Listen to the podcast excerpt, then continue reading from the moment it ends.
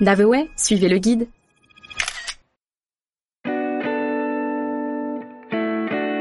Hier, la cité des palmiers. C'est la première station balnéaire de la Côte d'Azur qui a réussi à attirer au 19e siècle les aristocrates venus de toute la France pour pouvoir profiter de son climat idéal et de sa proximité avec la mer Méditerranée. Mais hier est bien plus ancienne que cela. Déjà pendant la préhistoire, le territoire était occupé par les hommes, puis les Grecs s'y installent au IVe siècle dans la cité d'Olbia au bord de la mer.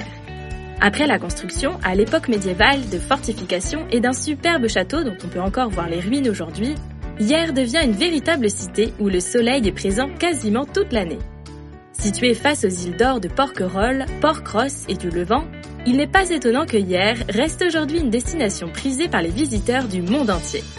Elle a gardé son charme authentique, son atmosphère conviviale et surtout ses paysages grandioses et unis.